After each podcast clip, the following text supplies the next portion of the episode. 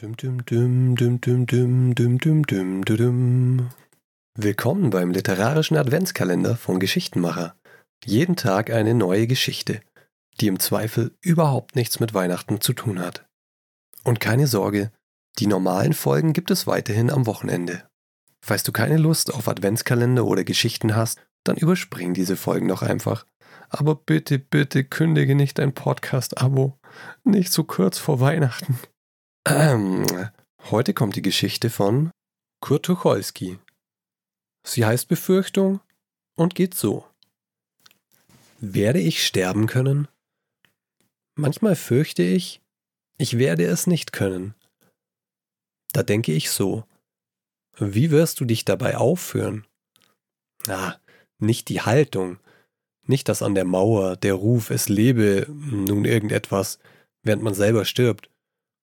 Nicht die Minute vor dem Angriff, die Hosen voller Mut und das heldenhaft verzerrte Angesicht dem Feinde zugewandt. Nicht so. Nein, einfach der sinnlose Vorgang im Bett. Müdigkeit, Schmerzen und nun eben das. Wirst du es können? Zum Beispiel, ich habe jahrelang nicht richtig niesen können. Ich habe genießt wie ein kleiner Hund, der Schluck auf hat. Und verzeihen Sie, bis zu meinem 28. Jahre konnte ich nicht aufstoßen. Da lernte ich Karlchen kennen, einen alten Chorstudenten, und der hat es mir beigebracht. Wer aber wird mir das mit dem Sterben beibringen? Ja, ich habe es gesehen, ich habe eine Hinrichtung gesehen, und ich habe Kranke sterben sehen. Es schien, dass sie sich sehr damit plagten, es zu tun. Wie aber, wenn ich mich nun dabei so dumm anstelle, dass es nichts wird? Es wäre doch immerhin denkbar. Keine Sorge, guter Mann, es wird sich auf Sie herabsenken, das Schwere. Sie haben eine falsche Vorstellung vom Tode. Es wird. Spricht da jemand aus Erfahrung?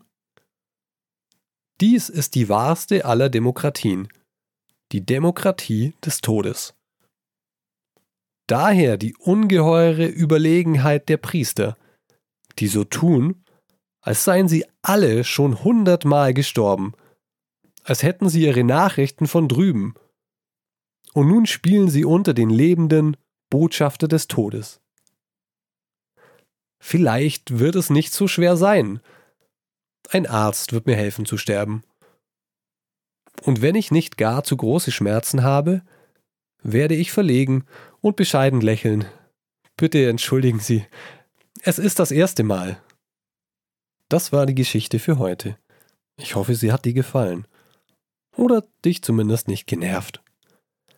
Falls du dich fragst, warum ich viele Geschichten vorlese von Autoren, die schon lange tot sind, dann sage ich dir, ich lese diese Geschichten deshalb vor, weil die Autoren schon lange tot sind.